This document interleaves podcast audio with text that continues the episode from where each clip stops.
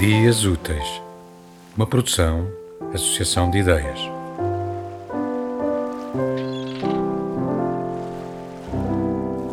Tinha medo de dormir sozinha nas noites piores, e já havia um acordo implícito de passar na cama da minha mãe essas noites em que ele saía porta fora.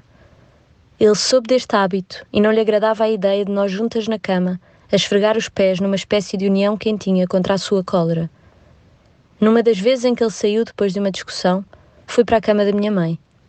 E assim que levantei os lençóis e me deitei, senti na pele uma viscosidade que me repeliu. Os lençóis estavam besuntados. Ele tinha espalhado um creme gorduroso e espesso no lado da cama onde sabia que eu ia deitar-me. Não aguentou ver-se como aquele que leva a mulher e a filha a terem de proteger-se nos lençóis. E conspurcou também o refúgio. Queria dar cabo da solução. O meu corpo ficou todo gordurento. Lembro-me de ir a chorar tomar banho, na esperança de que fosse possível eliminar o creme e o medo.